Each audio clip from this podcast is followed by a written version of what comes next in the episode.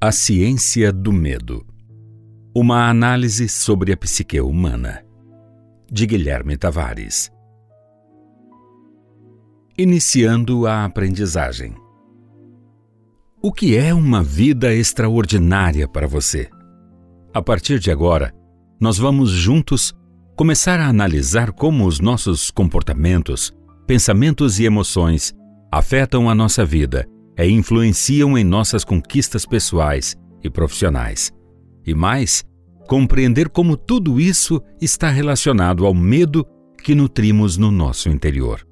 Entender a questão do medo e como ele age sobre nós é algo que demanda uma intensa pesquisa.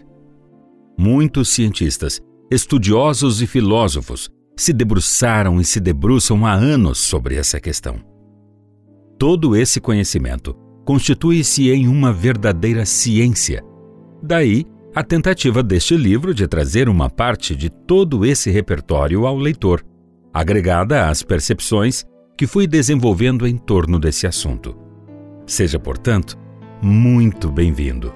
Meu nome é Guilherme Tavares.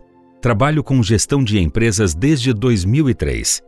Sou fundador da Tag Plus, uma empresa de software para gestão comercial, criada em 2009, com uma carteira de mais de 10 mil clientes, micro e pequenas empresas em todo o Brasil. Sou um estudioso da mente humana, entusiasta das ideias de Freud Há anos venho buscando entender o comportamento das pessoas e a minha formação em programação e análise de sistemas me permitiu perceber o cérebro como um computador e as nossas ações como resultado de programas que vamos instalando ao longo da vida. Então, procuro aplicar esses conhecimentos na forma como eu enxergo o comportamento humano e agora eu os compartilho com você por meio deste livro. Na minha caminhada, conheci muitas pessoas consideradas bem-sucedidas e passei a observar a maneira como elas enxergam o que é o sucesso. Nos meus aprendizados, vislumbrei que essas minhas fontes inspiradoras desenvolveram uma capacidade de compreender que o sucesso não deve ser um fim. Ele deve ser um meio, um caminho. Hoje avalio melhor o meu percurso, podendo, assim, transmitir às pessoas um pouco do que tenho aprendido com minhas experiências. Quando você aceita que pode haver novas explicações e conceitos, a sua visão sobre as coisas ganha um significado diferente e bem mais inspirador. Começo propondo uma abordagem sobre a importância de nos sentirmos úteis e sobre como a felicidade vem do caminho que nós construímos em torno do nosso propósito de vida. Em seguida, Busco demonstrar como a genética dá as dicas para que você possa explorar os seus dons. À medida que nos aprofundarmos no conteúdo, teremos a compreensão de que a influência da genética vai muito além das características físicas. Ela também influencia na formação da nossa personalidade. Vamos estudar um pouco sobre o inconsciente. Imagine-se menos ansioso, mais compreensivo e paciente. Ao entender os mecanismos que o ego cria para protegê-lo, você terá uma visão mais clara de si mesmo e dos outros. Compreender esses aspectos trará luz para vários de seus medos. Medos esses que você nem imaginava possuir. Só você faz as escolhas que irão tornar a sua vida mais próspera e feliz. Isso, muito provavelmente, fará com que você se sinta bem e mais confiante de sua missão. Este é o maior objetivo deste livro: mostrar que é possível a pessoa melhorar um pouco a cada dia e, assim, seguir firme rumo à conquista de novos e grandiosos sonhos. Vamos em frente. Ser feliz é ser tranquilo. Felicidade como um estado de serenidade como a capacidade de atravessar as perturbações cotidianas sem resvalar para o desespero. Felicidade como possibilidade de amainar a consciência e repousar a mente, muitas vezes atormentada. Felicidade como vivência plácida, mas bem próxima da paz. Mário Sérgio Cortella. Propósito.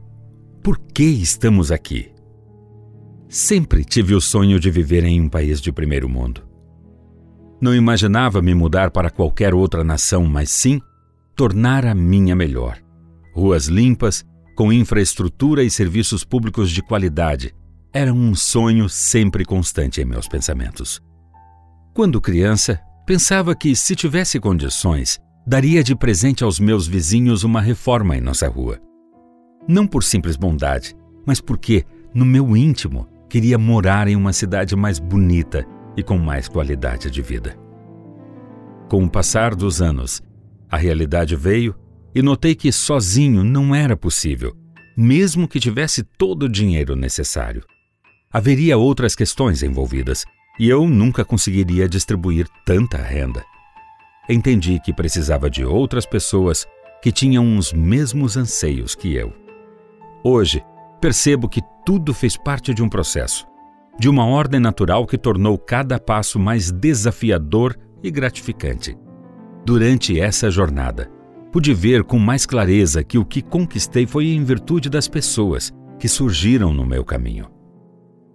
Todas essas percepções geraram em mim um sentimento de gratidão por tudo que recebi. Juntamente disso, me veio uma sensação de débito com o universo, e desde então venho tentando compensá-lo com os trabalhos que desempenho. Deixando por hora de falar dos meus sonhos e projetos, vamos a você que ainda não encontrou o seu propósito. Não se preocupe, não chegamos até aqui por acaso e não será agora que vamos desistir de encontrá-lo. Tudo tem o seu tempo. Acredite, o universo sabe exatamente a hora certa para as coisas. Nesse sentido, quero lhe contar como eu enxergo o propósito e espero que isso o ajude em sua busca pessoal.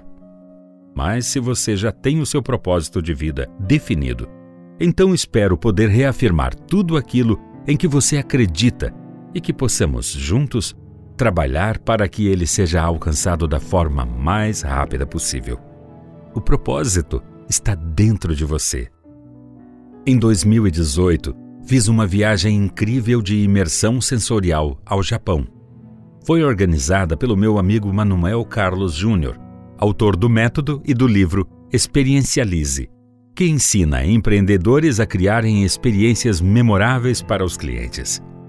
Por ocasião da viagem, aprendi na prática como cativar cada vez mais os meus clientes. Porém, outra coisa me chamou muito a atenção: a paixão de Manuel Carlos pelo que fazia. Era nítido o prazer dele com aquele trabalho. Sabe aquele brilho no olhar de estar se sentindo realizado com a vida profissional? Como se o trabalho e o lazer fossem uma única coisa, entende? Harmonia perfeita entre o que se faz e o que se gosta de fazer. Nessa mesma viagem, tive a honra de estar acompanhado por diversos empreendedores de destaque, como o Robson Shiba, da rede China Inbox e Gendai, e a Camila Farani, que além de empresária do ramo alimentício, é uma das maiores investidoras do Brasil. Eles também compartilharam as experiências deles nos workshops e palestras que aconteceram na imersão. Pude, novamente, perceber o quão Shiba e Farani também são apaixonados pelo que fazem. Os dois, somados ao Manuel, transbordavam satisfação e encantamento com toda aquela experiência. Um clima de euforia contagiou todos nós, porque cada um, naquele grupo de 17 pessoas, estava em busca de algo, e não era dinheiro. Tratava-se de propósitos de vida. A vontade de colaborar, o senso de importância, a percepção de estar dedicando duas semanas ao crescimento profissional e pessoal uniram o grupo de uma forma muito especial. Voltando ao contexto da viagem, conto que, envolvidos pela beleza da cultura nipônica, aprofundamos o olhar para conceitos orientais que remetem fortemente à busca por propósito, e eles afirmam: a jornada começa no seu eu interior. No Japão, existe a filosofia Ikigai, que significa a razão pela qual você acorda de manhã. Todos nós vivemos em busca da nossa Ikigai. Ela é a força impulsionadora que traz o propósito e faz com que a segunda-feira não seja um dia depressivo, só de retorno à rotina, mas sim uma chance de se chegar cada vez mais perto da sensação de estar fazendo algo de bom para o mundo, de sentir-se útil. Acontece que, às vezes, o nosso propósito fica oculto por anos dentro de nós. Ele é o guardião do mapa que devemos seguir para alcançarmos as nossas realizações. A chave para a tão sonhada felicidade. O propósito direciona e movimenta as nossas vidas. Mas a visualização desse tal propósito é somente o início da caminhada. É preciso compreender as nossas reais intenções. Por isso, a busca pelo autoconhecimento é imprescindível. Ao se conhecer, uma espécie de vírus do bem se instala e faz com que você comece a se autoavaliar a cada instante. Compreender o que o motiva faz você perceber melhor os outros também. O autoconhecimento é uma bênção e uma responsabilidade que tira de nós o véu que está sobre muitas coisas e faz com que enxerguemos muito além do convencional. Isso me faz entender que a busca do propósito passa por se doar, por entregar algo ao próximo. Servir é o caminho mais fácil para encontrarmos a nossa motivação. Se você acha que nasceu somente para sobreviver para ser servido, como se estivesse de férias, logo estará preso a uma rotina de frustração que o levará ao tédio e à depressão. No entanto, é preciso encarar a realidade. Não somos dotados de vantagens especiais. Somos seres humanos que nasceram para servir. Servir a um propósito maior e não só para satisfazermos a nós mesmos. Quando essa realidade bate à nossa porta, Sentimos medo de estarmos no caminho errado, de falharmos. Eu, pelo menos, sinto esse medo. Na verdade, convivo com ele todos os dias. Porém, as minhas atitudes frente ao medo são diferentes. São proativas. A busca por aprimorar o meu autoconhecimento me mostrou como a vida é maravilhosa. No entanto, também percebi que em certas ocasiões, infelizmente, nem todos estão preparados para entender as entranhas de si mesmo. Somente os buscadores, como eu e você. Este livro é a minha tentativa de falar que você não está sozinho e que não precisa sentir-se só. Existem diversas pessoas acordando para a realidade de que o sucesso e a realização estão intimamente ligados à forma como você pensa no outro, à maneira como você busca a harmonia com o universo. Por quê? Afinal, em nosso íntimo, percebemos que fazemos parte de algo maior. Sentir-se importante e necessário é o caminho para encontrar o seu propósito. Entender que somos parte de um sistema, que vivemos em comunidade e que todas as pessoas têm histórias, traumas e vivências diferentes é fundamental. Todos somos importantes e partes de uma missão, um propósito maior de evolução e de sobrevivência de nossa própria espécie. Temos a responsabilidade de compreender que nem todos estão preparados para escutar, para se despertar e que não cabe a nós julgar essas pessoas. Cada um tem o próprio tempo e precisa enxergar através do próprio véu. Nós estamos aqui para encarar as nossas fragilidades. Saber o seu propósito faz com que você tenha força para não desistir. O propósito é o que nos traz a paz da morte, e por ela somos movidos, pois, sem a morte, a vida não teria sentido. Não haveria medo, o comodismo se instalaria e não haveria evolução. A vida gira em torno da morte e somos programados geneticamente com a premissa de não morrer. Essa programação básica permeia toda a nossa vida como partes de um espécime, não concebemos a possibilidade da nossa extinção. Precisamos seguir, colonizar outros planetas, criar uma sociedade sustentável, proteger a nossa comunidade. Não é assim mesmo? Esse instinto natural age em áreas do nosso cérebro, lá no inconsciente, antes mesmo do pensamento racional. Não há controle. Existem somente máscaras convencionadas pela sociedade.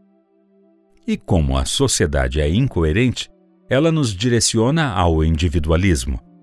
Mas em nosso íntimo, sabemos que precisamos uns dos outros para sobrevivermos. A falsa racionalidade que adquirimos ao longo dos anos faz com que esqueçamos de pensar no coletivo. Preferimos pensar em conspirações, em complicar o que é simples. A culpa é das pessoas que me odeiam.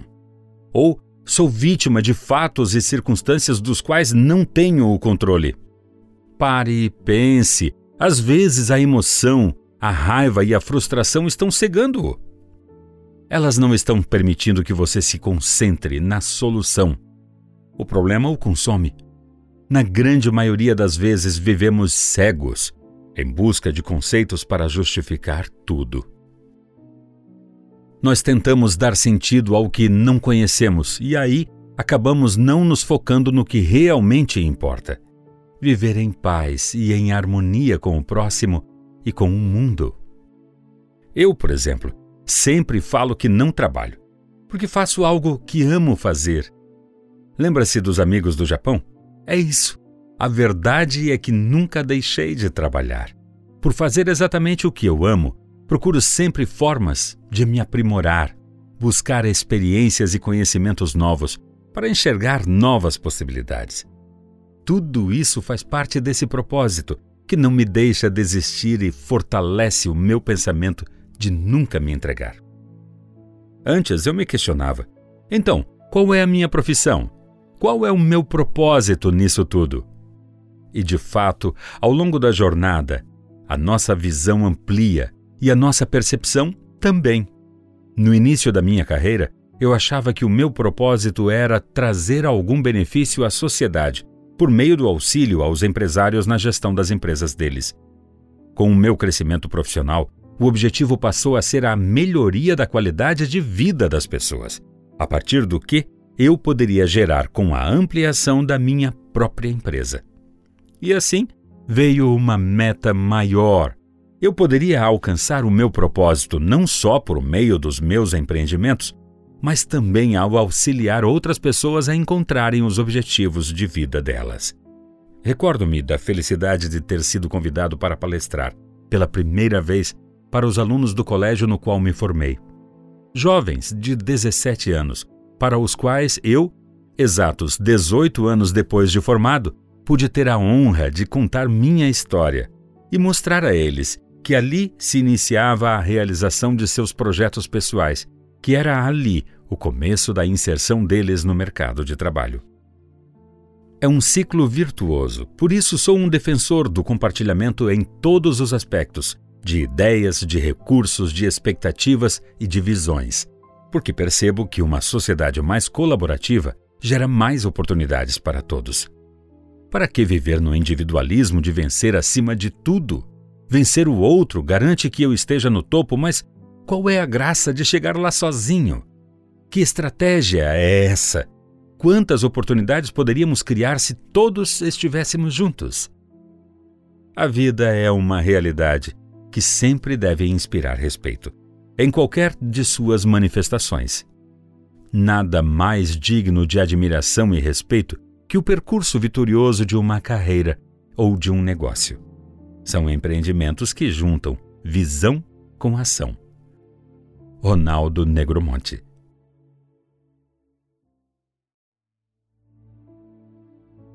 Indivíduo: hábitos, manias e talentos.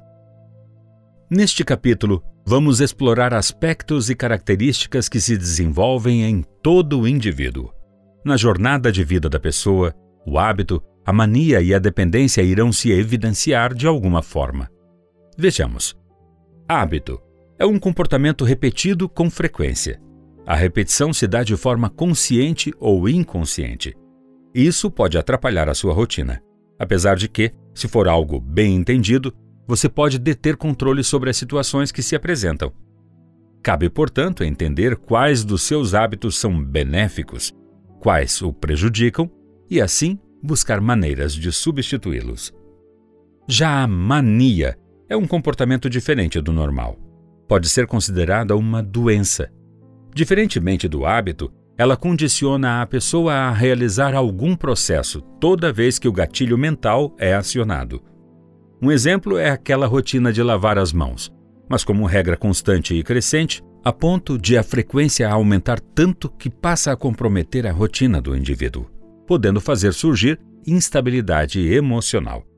A mania é quase sempre compulsividade e a compulsão nunca é saudável.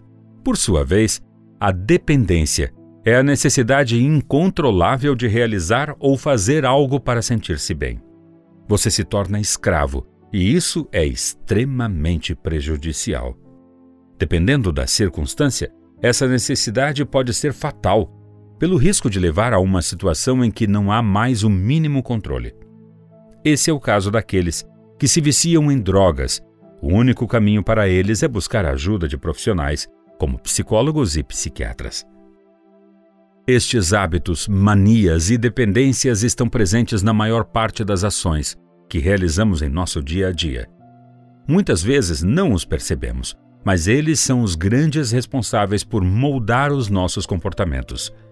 Talvez um hábito comece com a necessidade da pessoa de se socializar, de sentir-se pertencente a um grupo social, até que a sensação de prazer tanto do pertencimento como do hábito em si, o torna dependente. Nós iniciamos um comportamento por uma necessidade, muitas vezes inconsciente, e acabamos nos viciando, tornando-nos dependentes da sensação de prazer gerada por esse hábito. Esses três movimentos, iniciar o comportamento, viciar nele e tornar-se dependente dele, acabam controlando a nossa vida como programas de computador e assim quando nosso inconsciente identifica um gatilho mental, nós acabamos realizando a mesma ação repetidamente. Claro, nós podemos ter hábitos saudáveis e programáveis em nosso cérebro. No entanto, precisamos ficar atentos às manias e dependências que criamos ao longo da vida. Outra coisa que também tem total influência em nossa vida são as nossas aptidões. Elas são as chaves que indicam o caminho do nosso propósito. Todos nascemos com predisposições para conseguirmos desempenhar várias funções e podemos encontrar aptidões a serem exploradas em diversas áreas da nossa vida. Essas predisposições são heranças genéticas que fazem com que determinadas ações sejam desempenhadas com mais facilidade que outras. Traços de personalidade são determinados por uma composição genética. É o mesmo processo que estabelece a cor dos olhos, do cabelo, a altura, etc. Podemos, desde criança, perceber aquelas em que somos mais aptos.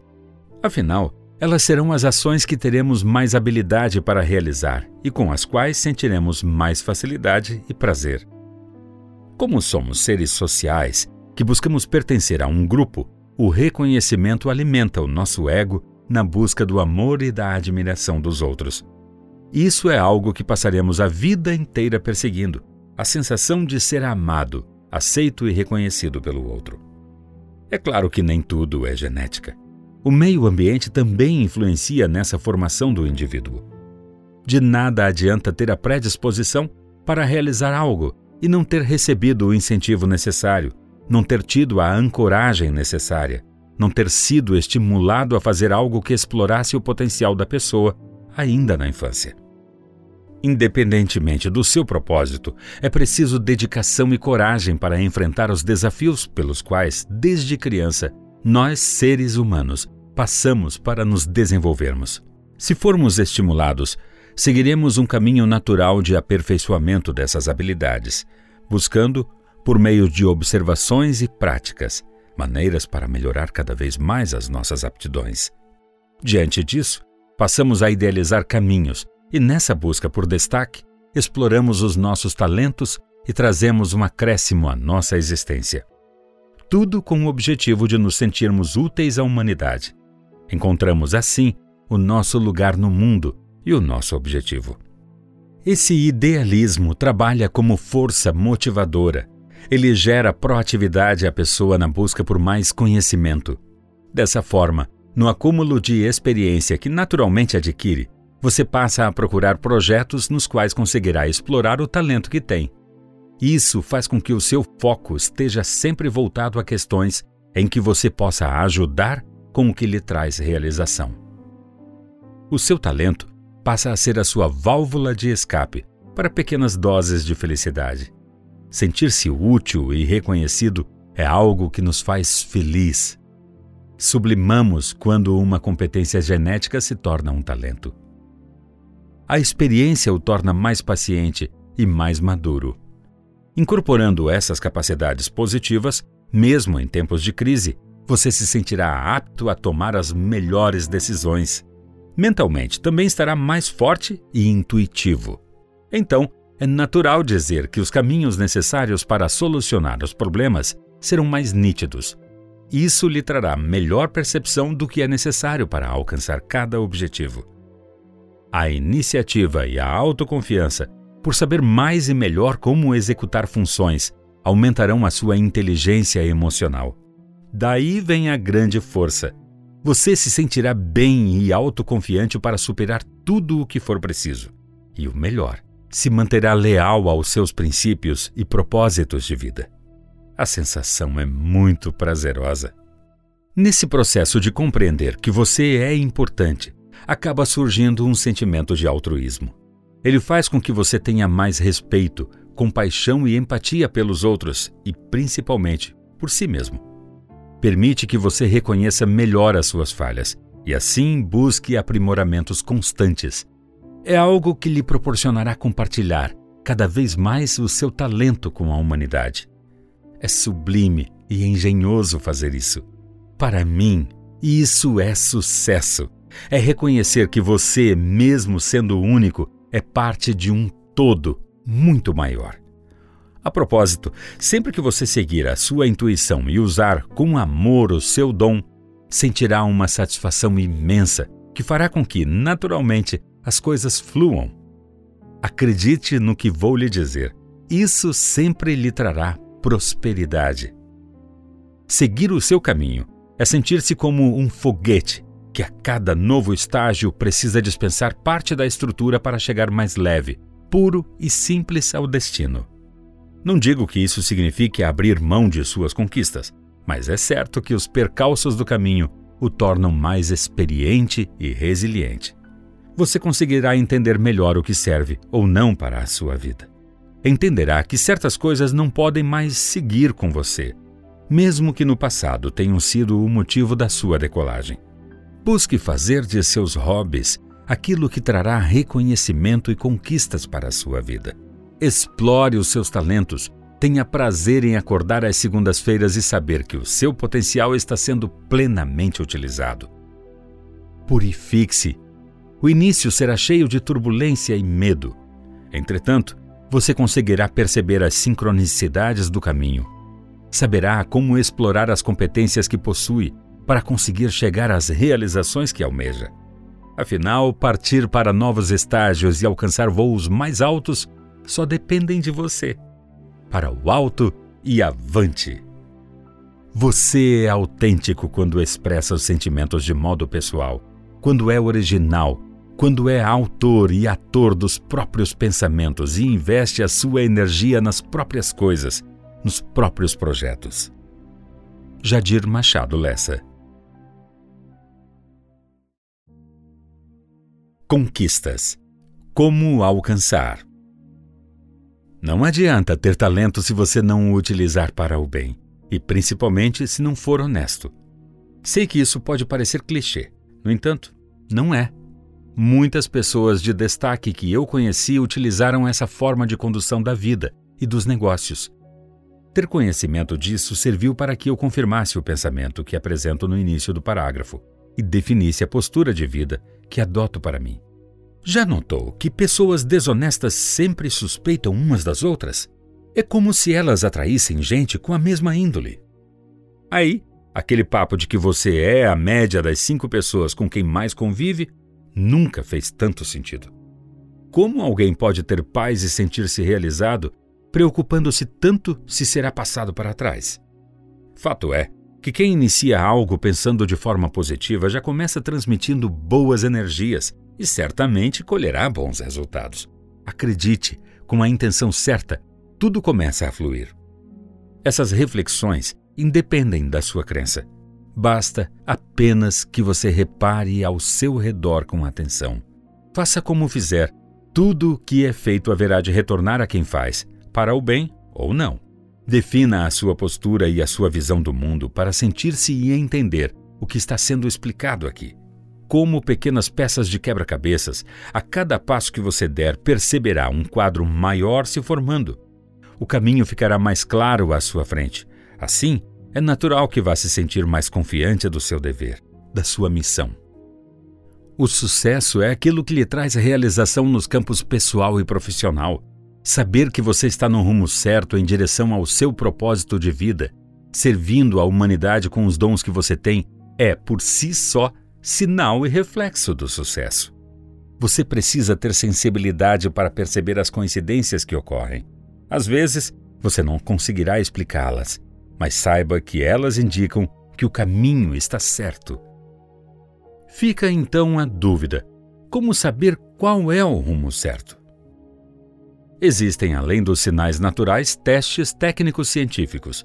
Um deles, de caráter psicológico, é o famoso teste de QI, Quociente de Inteligência, que foi criado para avaliar o grau de inteligência de uma pessoa. No entanto, a ciência vem revelando que a inteligência não pode ser medida dessa forma, mesmo porque o QI nunca foi o indicativo certeiro para pessoas bem-sucedidas ou de destaque. Já reparou como vemos histórias de pessoas com baixa escolaridade que se dão bem na vida e ganham destaque? Pois é, isso acontece com frequência. O segredo é que elas se utilizam de outras aptidões que têm, como carisma e determinação. Podem também, por outro lado, ser boas em tarefas específicas. Por isso, eventualmente sobressaem em algo. Isso sem terem necessidade de adquirir outro tipo de conhecimento ou estudo. Mas você pode perguntar: como isso é possível? Respondo: simples. Existem vários tipos de inteligência. Para provar isso, o americano Howard Gardner, psicólogo cognitivo educacional ligado à Universidade de Harvard, e a equipe de psicólogos que atuam com ele na mesma academia desenvolveram em 1980 um estudo sobre esse assunto. Chegaram então a múltiplos tipos de inteligência, já que o teste de QI não se mostrava suficiente para descrever a grande variedade de habilidades cognitivas humanas. Gardner aponta, em uma das pesquisas aplicadas que conduziu, a inteligência como potencial biopsicológico que processa informações. Essas podem ser ativadas em determinado cenário para solucionar problemas ou criar produtos que sejam valorizados por uma cultura. Logo, podemos afirmar que uma criança com facilidade para aprender a escrever não necessariamente é mais inteligente que uma que apresenta mais dificuldade para exercer essa tarefa. Esta outra pode, por exemplo, ter um talento artístico extraordinário e desenvoltura para a música. Não precisamos nos preocupar em ser bons em tudo. Essa é uma missão impossível. Ao invés de nos aperfeiçoarmos naquilo que temos facilidade para aprender, gastamos o nosso tempo e a nossa energia tentando saber tudo e sermos bons em tudo. Aliás, esse é um erro comum que vejo levar a problemas frequentes entre pais e filhos. Os pais colocam os filhos em aulas de reforço nas matérias em que eles apresentam dificuldades. Porém, o correto seria estimulá-los cada vez mais nas disciplinas em que são bons. Fazendo assim, os pais poderiam dizer com certeza aos filhos que eles serão excelentes no que fazem e que ganharão destaque com isso. Vamos conferir tipos de inteligência já mapeados por Howard Gardner. Todos nós as possuímos, em menor ou maior grau. A diferença é que existem predominâncias que estão relacionadas com as predisposições genéticas herdadas de nossos pais. Observemos. A inteligência linguística é detectada em pessoas que têm facilidade de se expressar, seja oralmente, seja por meio da escrita. Elas desenvolvem grande capacidade para interpretar textos e aprender novos idiomas. Já a chamada inteligência lógica pode ser percebida em quem tem alta capacidade de memorização. Isso facilita a compreensão matemática e a atuação em áreas que requerem raciocínio lógico. Esses indivíduos têm grande facilidade para analisar questões mais complexas, porque conseguem subdividir facilmente problemas maiores em menores, para assim resolvê-los, o que acaba tornando-os muito organizados e racionais. Por sua vez, a denominada inteligência motora demonstra a preferência do indivíduo por utilizar o corpo para se expressar e realizar coisas, Por isso, esse indivíduo é dotado de grande noção espacial de distância e profundidade.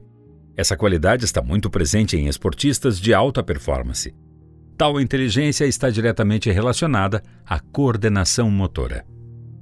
A inteligência espacial é notada nas pessoas que têm facilidade de criar, imaginar e desenhar, já que conseguem compreender o mundo visual com precisão. Elas apresentam enorme talento para artes gráficas e são extremamente criativas. Quem tem a habilidade para compor, executar e compreender os padrões musicais, os ritmos e timbres, possui a chamada inteligência musical. É como se pudessem enxergar os sons. As pessoas que têm a capacidade de identificar as qualidades de outras e destas extrair o melhor são dotadas da inteligência interpessoal. São ótimas para organizar e coordenar equipes de trabalho. Pode-se dizer que esse é o tipo de inteligência inerente aos líderes. Afinal, além de habilidades na condução das relações, essas pessoas chamam uma responsabilidade para si. Agora existe um tipo raro de inteligência, a intrapessoal. Essa também é relacionada à liderança. Pessoas que detêm esse tipo de inteligência possuem enorme facilidade para entender o que as pessoas pensam, sentem e desejam. Diferentemente daqueles perfis com a inteligência interpessoal, que são mais ativos, os líderes intrapessoais são reservados e exercem a liderança influenciando pessoas por meio de ideias e não de ações. Há ainda aqueles que possuem a inteligência naturalista. Esses têm a sensibilidade para compreender e organizar objetos, fenômenos e os padrões da natureza.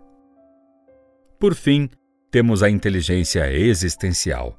Essa definição de inteligência ainda está em estudo, mas em princípio corresponde à capacidade das pessoas de refletir e ponderar sobre questões fundamentais da existência humana. É muito comum observá-la em pensadores e líderes espirituais. Com a exploração dos tipos de inteligências, descobriremos nossas aptidões e talentos. Todos nós possuímos um pouco de cada um desses tipos de inteligência. Alguns desses perfis são mais estimulados, outros não. A melhor usabilidade de cada um deles depende também da nossa predisposição genética e dos meios sociais em que vivemos e fomos formados. Há sempre uma luta constante em entender o que fazemos e perceber quem somos. Você já reparou como algumas pessoas buscam explicar o próprio sucesso ou insucesso baseando-se em fatores internos? Ou assumem responsabilidades com base em situações ou fatores externos, como sorte ou perseguições? Fato é que sempre buscam explicar-se para justificar as consequências das próprias ações. Essa é uma necessidade natural dessas pessoas. Em 1966, o psicólogo americano Julian Rotter, que foi professor nas universidades de Ohio e Connecticut, formulou no artigo Psychological Monographs os termos locus de controle interno e externo. Argumentou o estudioso que determinado evento considerado por algumas pessoas como prêmio ou reforço pode ser percebido de forma diferente por outras, a seguir, veremos o que Rother definiu. Segundo ele, pessoas com locus de controle interno atribuem para si o domínio sobre os próprios esforços e acreditam que são os responsáveis pelos resultados que alcançam. Resumindo, quem possui um alto nível de locus de controle interno toma para si a responsabilidade pelos resultados atingidos. Já aquelas pessoas com locus de controle externo creem que os resultados que alcançam não estão diretamente relacionados aos esforços que realizam. Elas os atribuem à sorte ou ao acaso. Então, acreditam que aspectos fora do controle delas, como ambiente, azar, sorte ou a influência de terceiros, são os elementos responsáveis pelos resultados obtidos. As atribuições de sucesso ou fracasso variam de acordo com a orientação de locus que temos. As definições de Rotter buscam revelar que os indivíduos agem embasados em variadas crenças, de modo que determinam que as ações que realizam e os resultados que atingem são atribuídos às próprias escolhas ou ao fato de sofrerem a influência de terceiros. Agora, perceba que o sucesso para alguns é determinado pela força de vontade, pelo trabalho duro, enquanto outros se acomodam, se escondem atrás de desculpas. Como eu quero alcançar o sucesso, se eu encontro um problema para cada solução? Mais que o locus de controle, que pode ser modificado pela força de vontade do indivíduo, a posição de se colocar como responsável pelo próprio sucesso pessoal é crucial. A busca pelo sucesso passa por não ter medo de errar, até mesmo porque errar faz parte do caminho e, como tal, é necessário ao nosso crescimento. Assumir os riscos e responsabilidades é a chave para a busca de suas realizações. Os tipos de inteligência só servem como guias para essa busca. Em nada impedem a realização de cada um de nossos sonhos. Se você tem dentro de si a certeza do que busca, terá a persistência necessária para chegar lá. Por isso, não desista. Sou realmente um homem quando meus sentimentos, pensamentos e atos têm uma única finalidade: a comunidade e seu progresso. Albert Einstein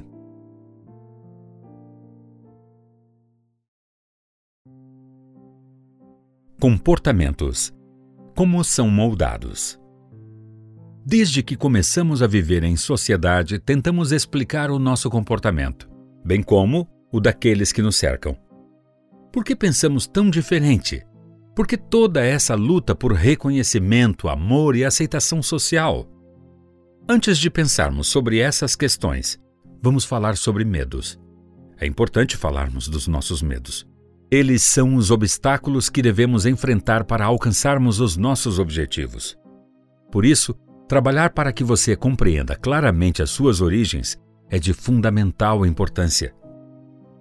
Aos 23 anos, vivi um processo intenso de muitas mudanças em minha vida. Alguns sintomas estranhos que me causavam desconforto e medo eram constantes naquela fase. Eu buscava pensar que eles iam passar, que não eram nada demais. Até que, determinado dia, caminhava por uma rua e sentia os meus braços formigarem intensamente.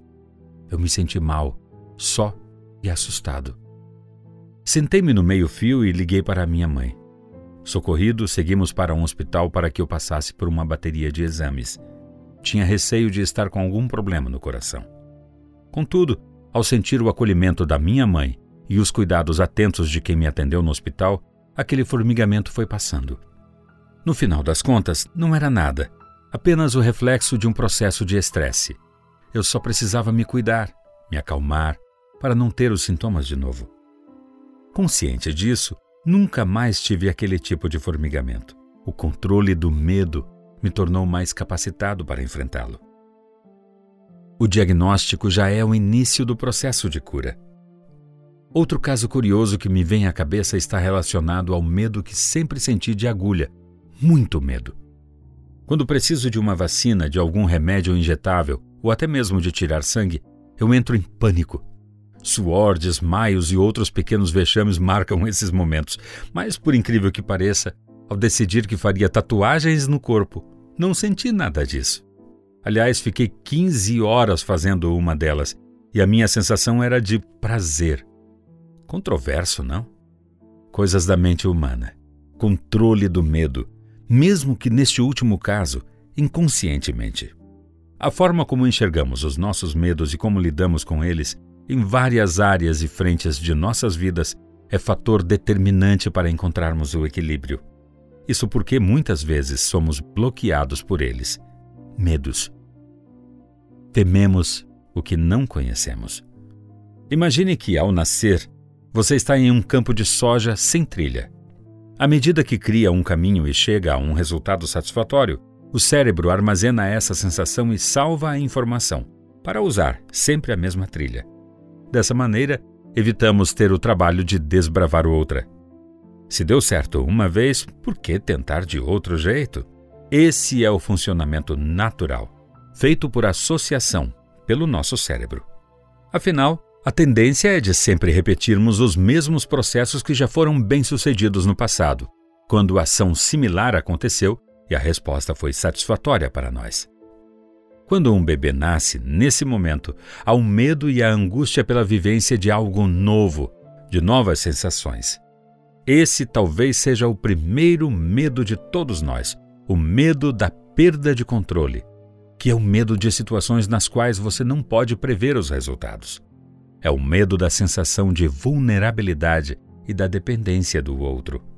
À medida que vamos nos desenvolvendo, em vários momentos de nossas vidas somos colocados frente a sensações de zelo e cautela. Um exemplo desse tipo de situação ocorre quando somos ameaçados por nossos pais, devido à eventual perda de algum objeto material. Se você quebrar este brinquedo, eu não vou lhe dar outro. Frase que muitos de nós ouvimos quando éramos crianças. Essas sensações armazenadas aguçam o nosso senso de preservação, de manutenção das coisas como elas são. Quanto maior essa percepção, maior a resistência à mudança. É o chamado medo da perda de status quo, ou seja, do estado atual no qual me encontro. Da mesma forma, em nosso desenvolvimento infantil buscamos sempre mostrar aos nossos pais que somos dignos do amor deles. No entanto, às vezes sofremos comparações com outras crianças. Exemplos corriqueiros: o seu primo não faz isso. Olha como aquele menino é educadinho. Isso resulta no medo de não ser admirado, de não ser útil. Chamamos esse medo de medo de ser preterido ou humilhado. Todos nós temos esses três medos, mas, à medida que as nossas sensações vão se acumulando, um deles se sobressai. Esses três medos influenciam diretamente o nosso desenvolvimento psicológico. E essa formação tem fases. Elas vão de meses de vida até a idade adulta. Para Sigmund Freud, médico neurologista austríaco, a nossa mente consciente é formada pelos pensamentos e sentimentos. O cérebro está totalmente formado aos 25 anos de idade. A partir dessa idade, passamos realmente a compreender mais os processos emotivos envolvidos em nosso cotidiano. No entanto, fica a pergunta: e o que acontece antes dos 25 anos? Quando nascemos, já começamos a vincular sentimentos e emoções com relação ao que está à nossa volta. No entanto, antes dos sete anos, o nosso cérebro tem formação, mas não a estrutura arquitetônica completamente desenvolvida. É nesse período que grande parte das nossas neuroses, medos, é elaborada em nossa mente é quando os principais aspectos que carregamos em nossa vida serão formados. Entenda mais sobre o que acontece em nossos primeiros anos de vida no próximo capítulo. O bem maior do homem é a realização do seu poder pensante. Isso quando ele consegue dominar as suas emoções, sentimentos e desejos. A partir daí, todos perdem os sentidos. As pessoas pensam, porque antes percebem um ambiente por meio dos sentidos, e geraram emoções ou sentimentos. É fundamental, portanto, diferenciar emoções de sentimentos. Conceição Trucon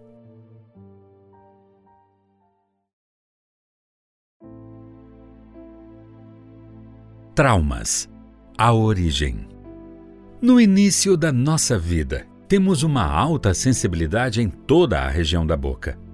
É o que foi denominado por Freud como fase oral. Já percebeu que o bebê leva tudo à boca na fase entre 0 e 12 meses de idade? Outro aspecto é que o choro do bebê é o do desespero da morte, já que ele sente fome e não sabe se será alimentado. Chora e chora. Então, do medo extremo recém-vivenciado, vem o prazer também extremo, logo que as necessidades desse pequeno indivíduo são satisfeitas. Daí vem o primeiro traço de comportamento que carregamos a pulsão de morte ou a pulsão de vida, conforme Freud. Bebês que têm traços em que predomina a pulsão de vida são mais tranquilos. Eles têm mais paciência de esperar e entendem mais rápido que basta um chorinho e logo alguém vem olhar o que está acontecendo. Portanto, tornam-se adultos menos ansiosos, aguentam esperar mais para serem recompensados, porque o desejo que nutrem não oscilou tanto. Agora, se o bebê passou por algum tipo de angústia maior na fase inicial, em especial nos três primeiros meses de vida, e teve o medo da morte mais acentuado, ao ser tranquilizado e recompensado, a satisfação dele será igualmente maior. Ele tende, então, a ficar mais ansioso em outras situações porque não vai querer passar por tal situação de medo novamente. Teremos, nesse caso, um adulto igualmente ansioso, uma pessoa em que predominou a pulsão de morte e que buscará satisfazer os próprios desejos quase que imediatamente. Essas teorias de pulsões, de vida e de morte foram desenvolvidas por Freud, o pai da psicanálise, que é uma técnica científica. Como criador desse modo de análise, ele coloca tais aspectos como alguns dos determinantes para a formação do indivíduo. Estar alimentado, higienizado e confortável. Essas são necessidades básicas que a nossa força libidinal, a energia vital que existe em todos nós, utiliza para extravasar prazer e satisfação. Todos nós armazenamos essas sensações e isso tem total influência no nosso futuro, na forma do erotismo do beijo, na agressividade, no ato de morder, de cuspir e por aí vai. Se a sensação ao longo da vida for mais de abandono, a tendência é de se tornar um adulto mais desconfiado, pessimista e com um hábito excessivo de reclamar. Em contrapartida, se houve gratificação em excesso, poderemos ter um adulto mais dependente e, por consequência, mais invejoso, ciumento e narcisista.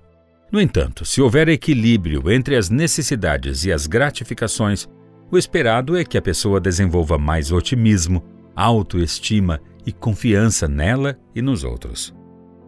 A fase oral determina a capacidade de confiar em si mesmo e nos outros.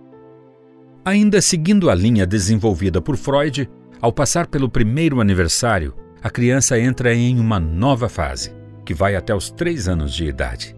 Essa é a chamada fase anal e indica o início do controle voluntário da retenção das fezes. Essa fase é muito importante na formação do comportamento, pois sinaliza o esforço por independência com relação às tentativas de controle por partes dos pais e também um reconhecimento do pequeno indivíduo. Olha, pai, consegui segurar o cocô até em casa.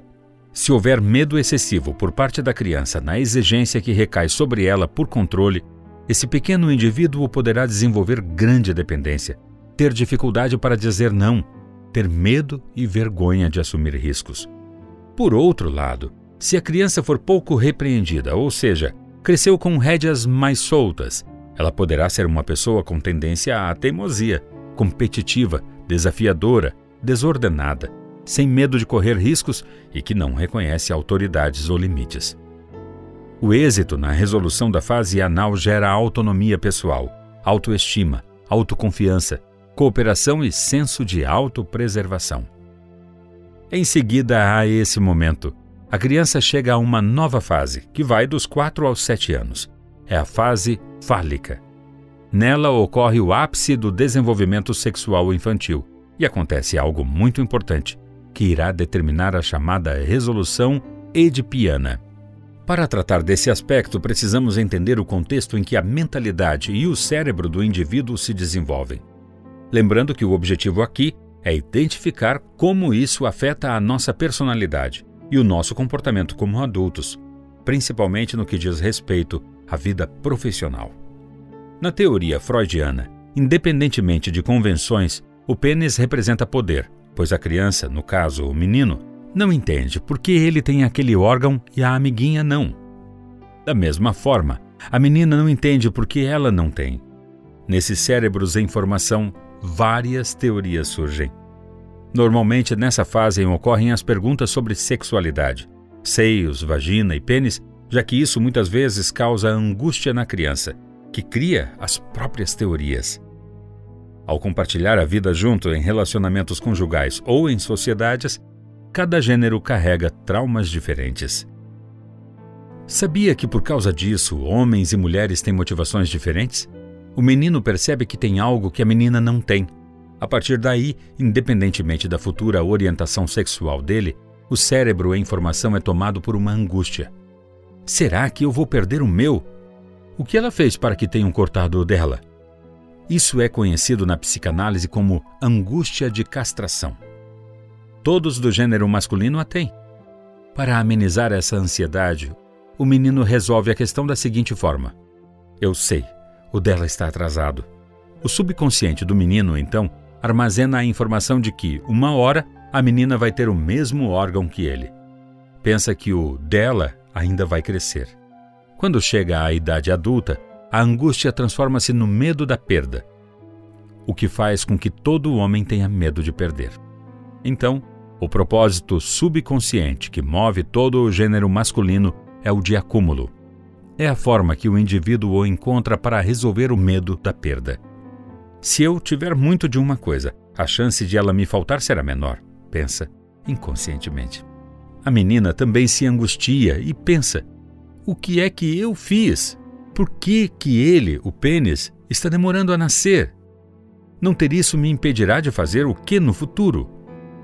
No caso do gênero feminino, essa ansiedade é chamada de angústia de privação.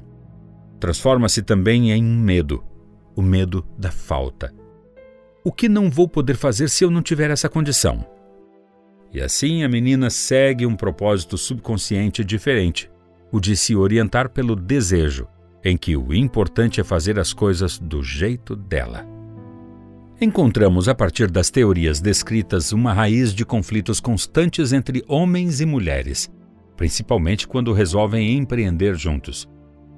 Enquanto o homem aguenta fazer alguma coisa de que não gosta, contanto que esteja ganhando para isso, porque precisa acumular, a mulher tem necessidade de fazer alguma coisa que estimule a vocação dela. Note novamente a presença do medo, seja o temor da perda, seja o temor da falta. Os medos subconscientes vivem na criança ferida, que habita em cada um de nós. No entanto, vale ressaltar: o medo não é ruim. Ele é essencial para o nosso crescimento profissional e pessoal. O problema é quando damos outra dimensão a ele. O medo existe para nos mover e não para nos paralisar. Para nos protegermos, criamos estruturas de defesas mentais que nos permitam suportar a dor de amar e ver que não somos os únicos na vida do nosso primeiro amor, a nossa mãe ou a figura que a representa. Isso gera ciúmes e um desejo de que o outro desapareça. A esse desejo Freud chamou de complexo de Édipo. Importante sempre lembrar que, nesse percurso, a estrutura da nossa personalidade estava em formação e isso nos tornou o que somos hoje. Medos, desilusões e necessidades de domínio sobre os nossos impulsos criaram os nossos núcleos neuróticos, naturalmente, sem que tivéssemos conhecimento. Se a criança passou por essa fase de maneira tranquila, ela poderá tomar iniciativa sem sentir culpa e contará com o domínio dos próprios sentimentos. Por outro lado, caso a criança tenha sido reprimida demais ela poderá desenvolver uma culpa por ser do jeito que é. Ou pior ainda, se não houve a colocação de limites ao longo dessa formação, a criança poderá desenvolver uma personalidade perversa, psicopatia, sociopatia. Entre os 7 e os 12 anos de idade, chegamos à fase de latência. Nesse período, o cérebro entra em uma espécie de reprogramação. Ocorre uma regressão natural, é como se ele entrasse em um modo de economia de energia. Acontece uma ressignificação para tudo. Inicia-se o preparo para o despertar da puberdade, já com ideias formadas, liberdade de expressão, senso de consciência e de saber o que escolher. Continua, portanto, a evolução para a adolescência e a vida adulta. Percebeu como carregamos as características da nossa infância até os dias atuais? Busque entender e compreender como elas influenciam em sua vida de hoje. Metade do nosso comportamento tem origem genética. No entanto, biologia não é destino. Os nossos comportamentos, em sua maioria, são consequências de nossas predisposições genéticas. No entanto, elas só determinam as tendências comportamentais e não o comportamento em si. Existem outros fatores preponderantes para determinar o comportamento do indivíduo, como o ambiente sociocultural no qual ele está inserido, também o ambiente familiar, que tem importância muito grande para definir as atitudes das pessoas. Repare que o medo tem fator estrutural em tudo isso. Tenha sempre em mente que isso não passa de medos do subconsciente e que, então, devemos e precisamos ponderar sobre as nossas escolhas. Perceba a importância dos pais na criação dos filhos e como a nossa infância tem influência em decisões da vida adulta. A figura materna é responsável por grande parte da autoestima que conseguimos desenvolver, enquanto a paterna fica responsável por nossa capacidade estratégica de planejamento. Note então que é preciso ter cuidado para discernir o que vai ser falado aos filhos. A mãe, como representante do nosso primeiro amor terreno, tem em tese o poder de tirar a capa do super-herói, isto é, do pai. Ela pode enfraquecer a imagem dele perante os filhos. Logo, independentemente das divergências existentes entre o casal, unido ou separado, uma mãe nunca deve falar, para a criança, mal do pai. As figuras representativas materna e paterna são os exemplos do que a criança enxerga como perfeição. É fundamental entender que o medo faz com que usemos mecanismos de defesa para nos protegermos. Nós os utilizamos desde o início da nossa formação comportamental. Contudo, à medida que vamos ficando mais velhos, esses mesmos mecanismos de defesa perdem eficiência. Isso acaba por gerar conflitos internos e externos. Vem então a angústia, as fixações inconscientes e as encenações fantasiosas de personagens criados por nós para fortalecerem os tais mecanismos de defesas. Exemplificando, o sujeito tem medo terrível de ser preterido ou humilhado no meio social em que está inserido. Para ter a certeza de que não o será, ele decide ser uma figura sempre prestigiada. Faz vestibular para medicina, passa, estuda anos e torna-se médico. Ainda assim, devido ao medo inconsciente da falta de prestígio, ele não tira a vestimenta branca. Esteja ele numa roda de amigos, em um shopping com a família ou em um churrasco com a turma do hospital, lá está ele, sempre de branco. Aquela indumentária lhe confere respeito e alto grau de certeza de que não será preterido ou humilhado. Isso lhe deu, portanto, um nível maior de neurose, a qual pode ser prejudicial a ele. Os neuróticos vivem com receio. Como receberam os proibitivos corretos na infância, sabem que não podem fazer o que querem. Nós gastamos muito tempo e energia tentando entender, ou pior, modificar o outro, em vão. Só a pessoa sabe o que esconde em seu íntimo. Na verdade, a grande maioria pode nem saber ao certo. As atitudes ficam tão automatizadas que geramos uma série de crenças que nos limitam sem mesmo sermos conscientes do porquê. Tenho uma dica. Se alguém o incomoda, avalie a sua sensação. Pare e pense sobre o que acontece com o seu comportamento, que é o único que você pode efetivamente mudar. Pare de gastar energia tentando salvar o outro com suas ideologias. Busque entender as suas neuroses e escolhas. Avalie como está a sua vida hoje se você está passando por algum relacionamento com problema, entenda que a sua posição de mudar terá efeito melhor do que buscar isso no outro. Você não sabe, e talvez nunca saiba, quais proibitivos o outro recebeu, por quais traumas ele passou. Foque-se em você. Busque entender o que é bom ou ruim para a sua vida, e então poderá ser útil em auxiliar o outro. Mude a sua vibração. As pessoas ao seu redor passarão a enxergá-lo de modo diferente.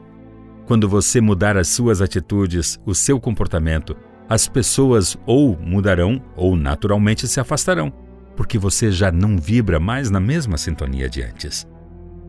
Não se nega à importância, qualquer que seja a nossa filosofia do comportamento, do mundo que nos cerca. Sobre o comportamento, podemos discordar quanto à natureza ou à extensão do controle que o meio ambiente mantém sobre nós. Mas que há algum controle, é óbvio que há. Burrus Fredericks Skinner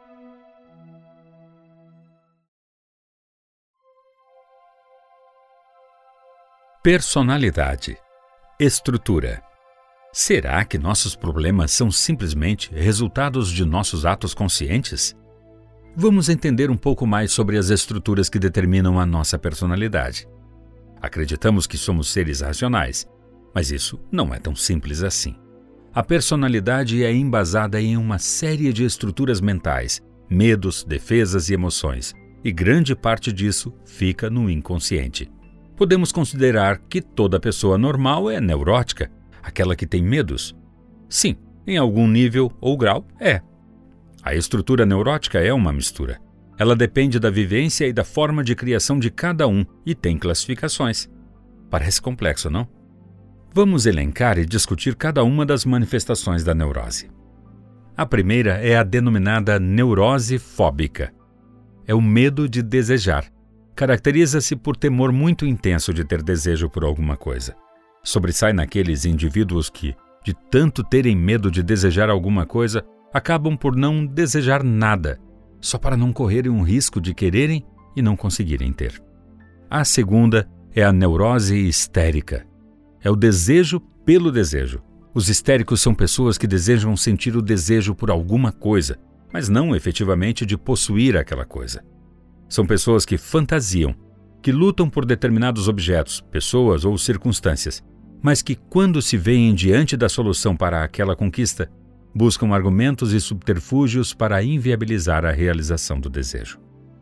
Em terceiro lugar, a neurose obsessiva, aquela em que há o desejo do não desejo. Está naqueles indivíduos que não gostam de passar vontade. Ao desejarem alguma coisa, tornam-se obsessivos em torno daquilo. Quando conseguem conquistar, perdem naturalmente o interesse. Mas afinal, o que é a tal neurose? Vejamos. Para Freud, a neurose é uma estrutura da personalidade que está intimamente ligada à angústia. A pessoa consegue manter um pensamento racional e distinguir o certo do errado. Ela tem a necessidade de seguir normas, fazer aquilo que é correto e sente-se culpada quando não consegue cumprir toda a expectativa que criou. É importante salientar que é diferente da estrutura perversa em que se enquadram sociopatas e psicopatas. Diferente dos psicopatas, todo neurótico sente culpa. Então, nós neuróticos possuímos os três componentes básicos da psique humana, conforme Freud, que são o id, o ego e o superego. O id, identity ou identidade, segundo a teoria, é o elemento mais primitivo da personalidade. É formado por nossos instintos, prazeres e impulsos. É todo o nosso instinto e a mais pura manifestação do desejo é o que imaginamos que nos dá satisfação imediata.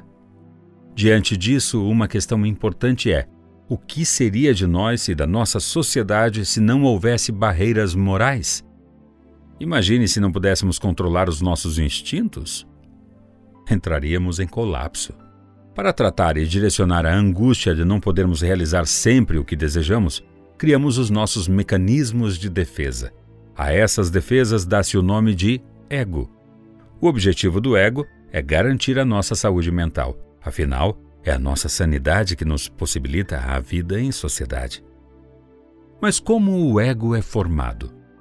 De onde vêm essas defesas? A resposta é: elas vêm dos nossos juízes, isto é, das limitações impostas por nossos pais ou tutores quando somos crianças. Esse composto é chamado de superego o responsável por nossos valores morais. É por meio dele que somos orientados ao que é certo ou errado, o que se pode fazer e o que não se pode. Você deve estar se perguntando: por que isso tudo é importante? Por um motivo muito simples e que faz grande diferença quando é entendido.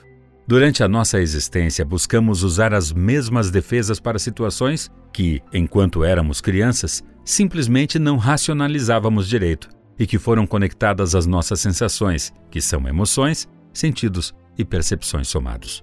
Portanto, dentro de cada um de nós existe uma criança ferida, que, reprimida e por não compreender o processo por completo, simplesmente vinculou aquela situação a um sentimento ou a uma memória.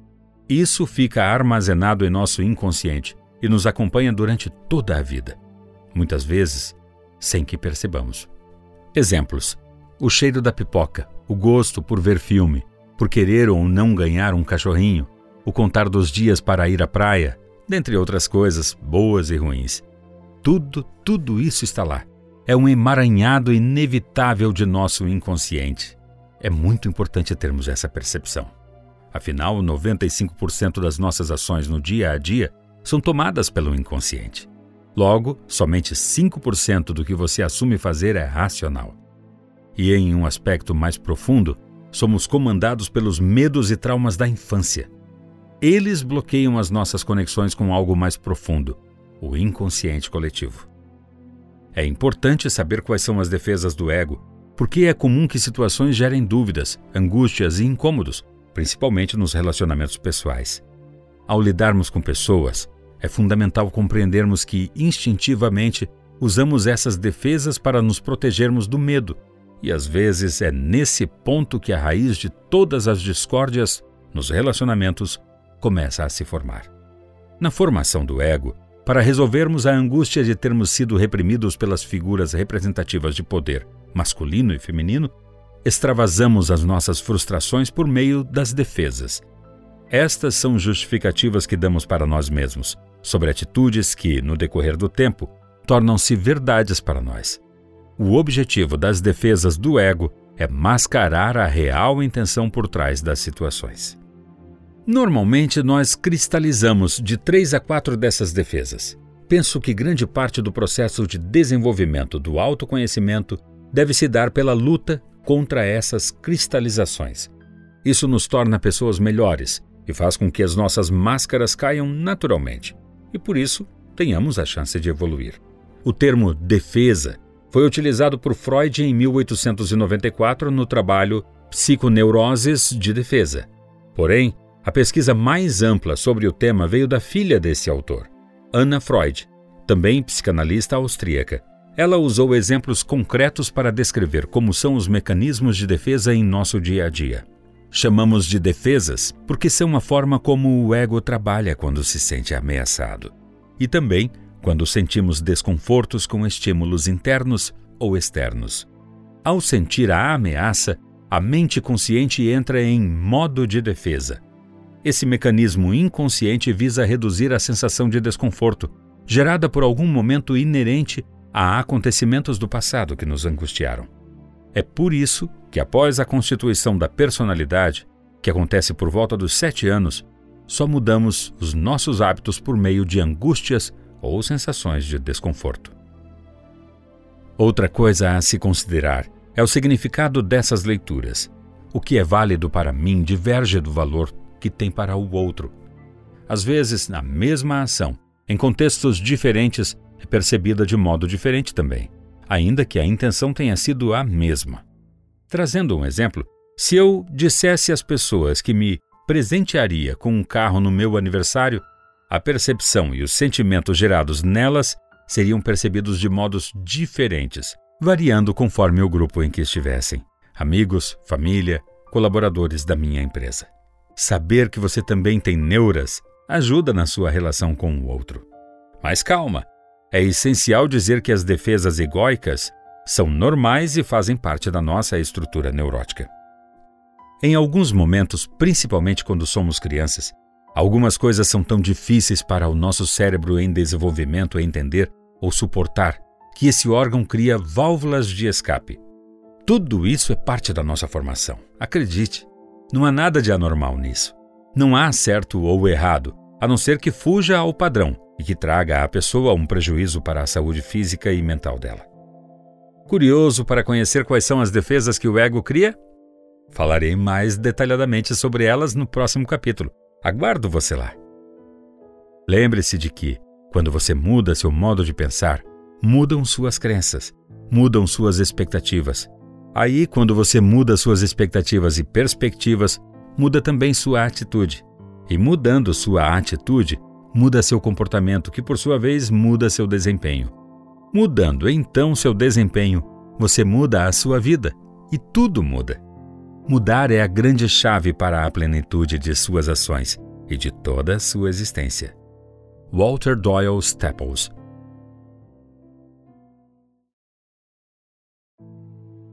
Conflitos Os mecanismos de defesa. Por que temos tantos conflitos internos? O que acontece na vida adulta é que as defesas do ego já não funcionam tão bem. Com o cérebro pronto, convivendo em sociedade, nem sempre aquele recurso de autoproteção se encaixa e tampouco funciona como antes. Ter ciência das nossas neuras nos faz entender que, como humanos, somos todos passíveis de erros e não sabemos o contexto exato por trás das atitudes das outras pessoas. Quais foram os seus traumas? o que fez com que as suas defesas fossem acionadas e até o que o levou à fixação de alguma defesa egóica são questões que você não sabe num primeiro momento, mesmo que seja a respeito de pessoas mais próximas e íntimas. Então, conhecer os mecanismos de defesa que nós utilizamos irá nos tornar mais compreensíveis com o próximo. Toda negação traz algum prejuízo à vida. Negação ou denegação, se existisse somente um mecanismo de defesa, com certeza seria esse. Tal defesa é a base de todas as outras.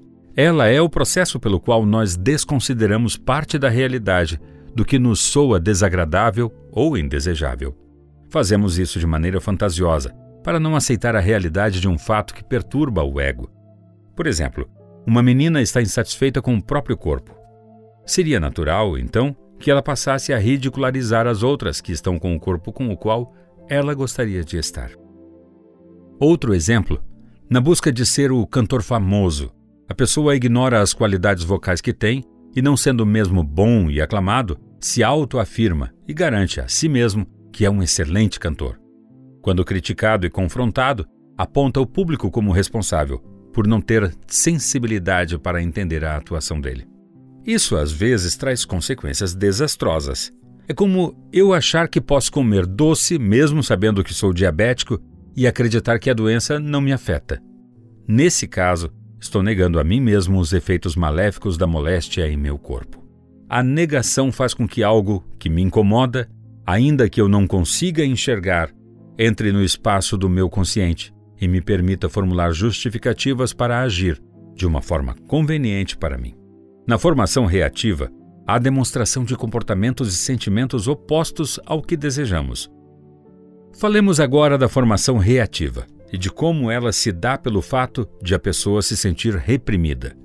Assim, tal formação constrói uma reação contrária ao que o indivíduo quer. Afinal, todo medo esconde um desejo.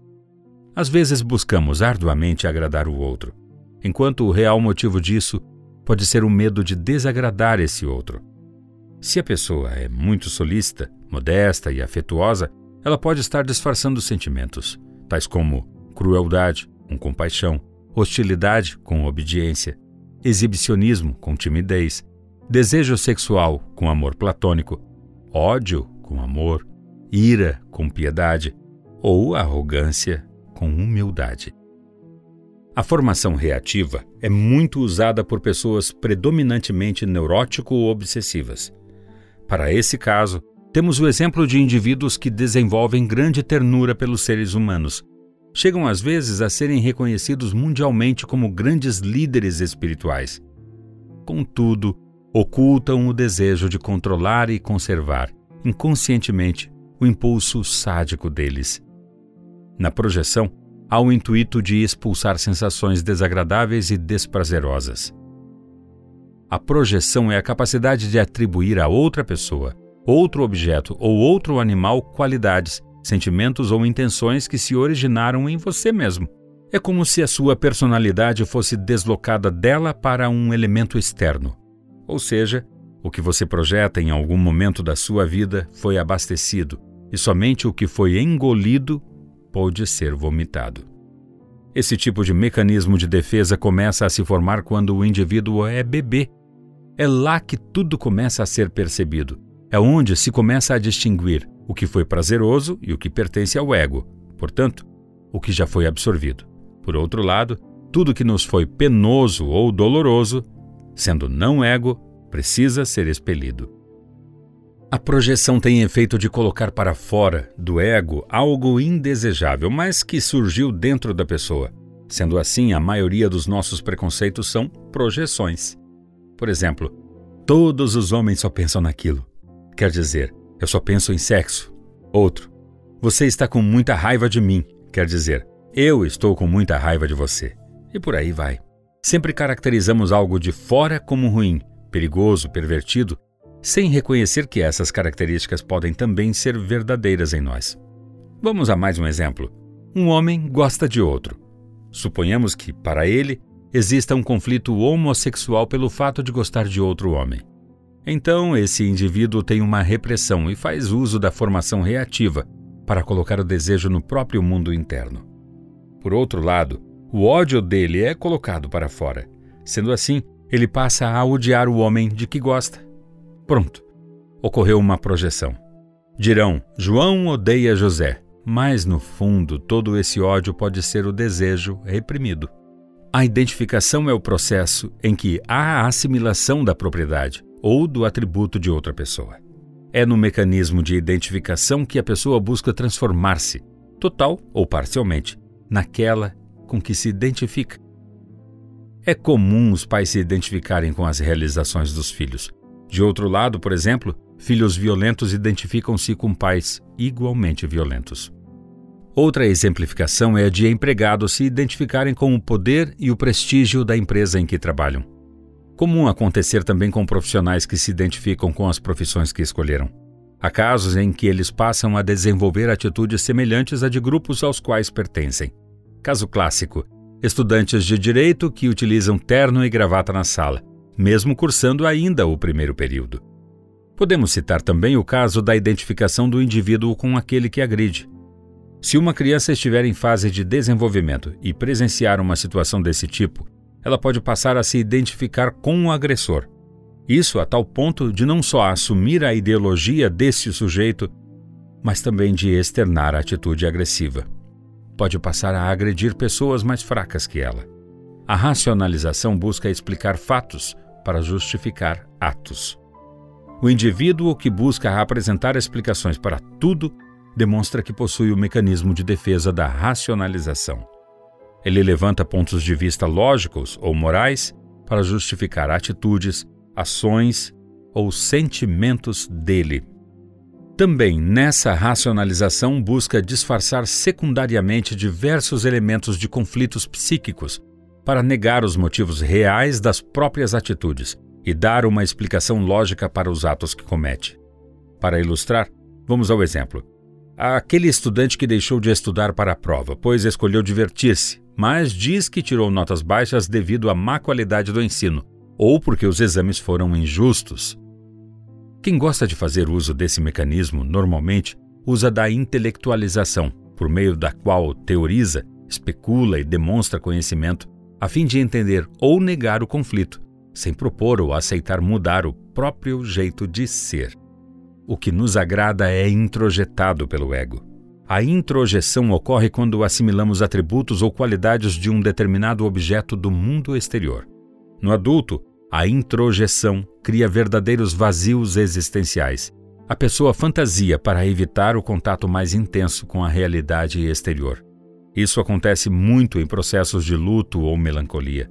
Ao perder o objeto amado, a pessoa passa a assumir características daquilo que perdeu Exemplo: após a morte do pai, um dos filhos passa a adotar o jeitão daquele que se foi.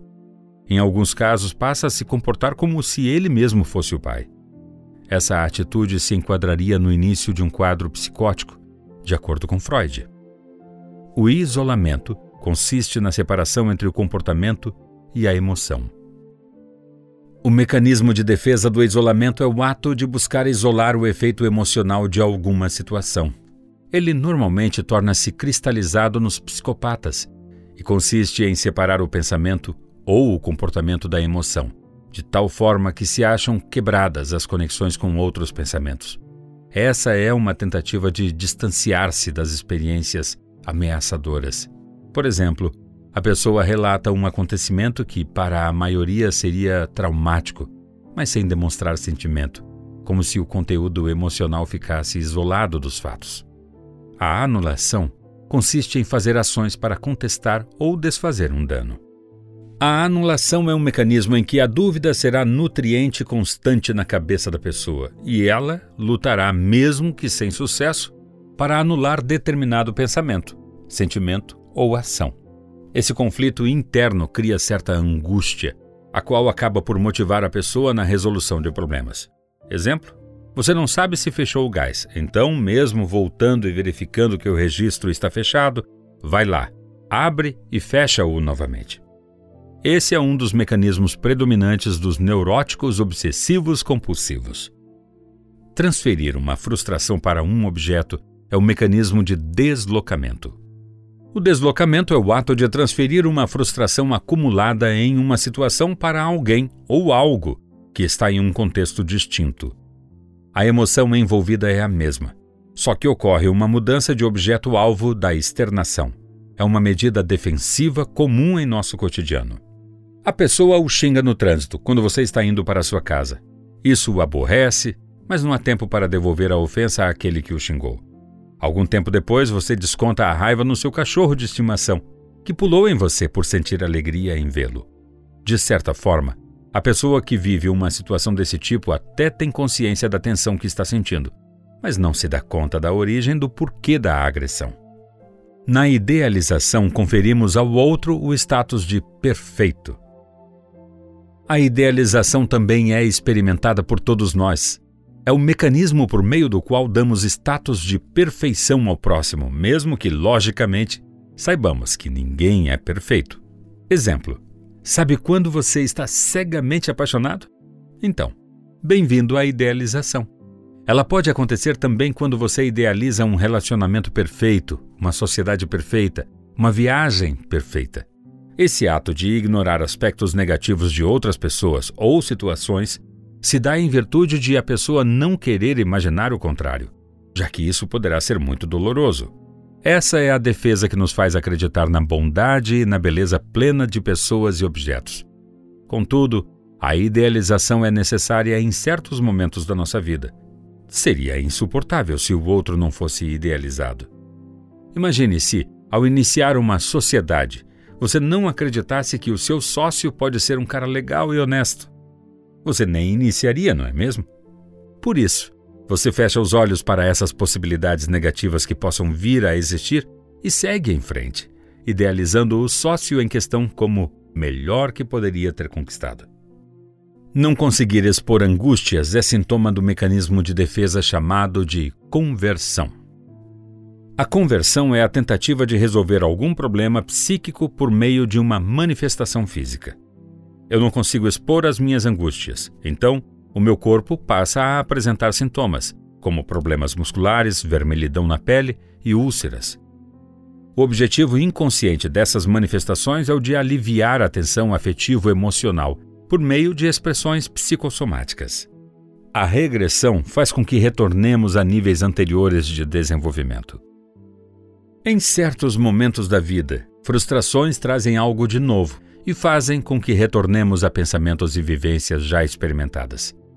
Se a pessoa não consegue resolver um conflito, a mente regressa a estágios anteriores em busca de se reorganizar. Esse é o mecanismo da regressão.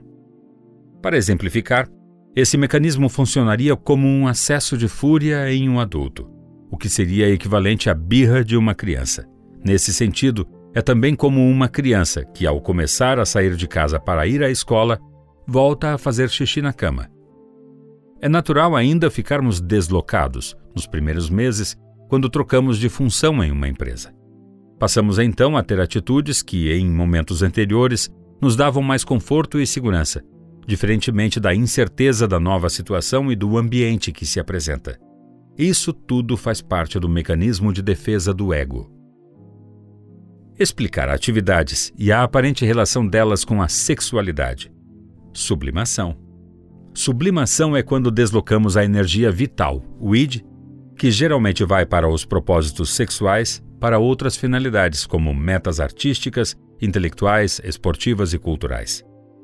Freud descreve que a sublimação explica as atividades humanas sem qualquer relação aparente com a sexualidade.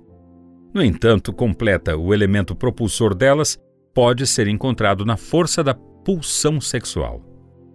A sublimação aparece quando apresentamos uma inibição do objeto, desejo sexual, em prol de outra atividade igualmente satisfatória e produtiva por meio da qual a energia é direcionada para uma função como espécie de fuga. É como a transformação da paixão em amor. Por exemplo, imagine um médico que tem pulsões agressivas e se torna ortopedista. Nessa atividade, ele encontra uma forma de ter alento frente à própria violência contida. Literalmente, a fratura está ali, exposta para ele, e isso basta. Esse é um mecanismo de defesa positivo, pois nos impulsiona a realizações. Usar os mecanismos de defesa é saudável e esperado. No entanto, o uso em excesso é um sinal de que as coisas não vão bem. Sabe, o problema dos mecanismos de defesa nem são as defesas em si, pois, como o próprio nome sugere, A mente os usa para nos proteger. O problema é que, na origem, o uso das defesas foi articulado para aplicarmos com nossos tutores, aqueles que nos criaram e nos amaram da forma deles, de um jeito que nenhum outro ser humano adulto fez ou fará. Porque os nossos tutores nos conhecem desde a nossa formação. Eles buscam ponderar sobre as nossas ações em um contexto muito maior, porque enxergam a nossa essência.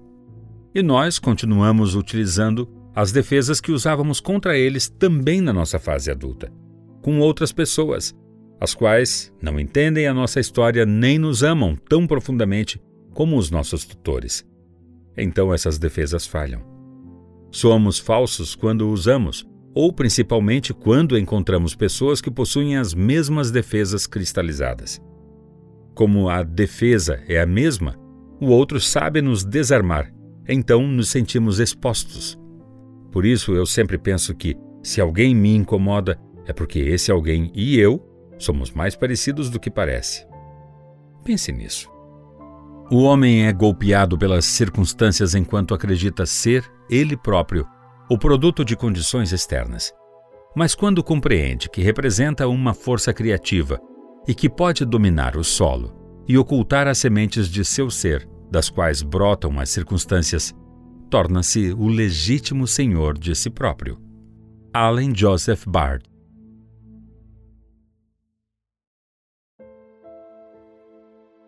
Perdas a volta por cima. Somos muito apegados a coisas e pessoas. Lembra-se daquele famoso medo da perda do status quo? Ficamos presos ao comodismo e à rotina. Às vezes nos falta coragem para mudar, para enfrentar a nova realidade e compreender que só evoluímos quando buscamos melhorar as nossas atitudes e os nossos comportamentos frente às adversidades que a vida nos apresenta. Afinal, crescer dói, não é mesmo? Se você hoje não está sentindo a plenitude do que a vida pode lhe oferecer, precisa entender as escolhas que tem feito. Depois é agir. Não tenha medo de errar. O problema não é o erro, mas a demora no ato de corrigi-lo. Ficar remediando situações de nada vai adiantar. Vivemos diariamente pequenos ou grandes ciclos de luto, mortes, separações, e qualquer outro tipo de rompimento que nos tire de nossas zonas de conforto.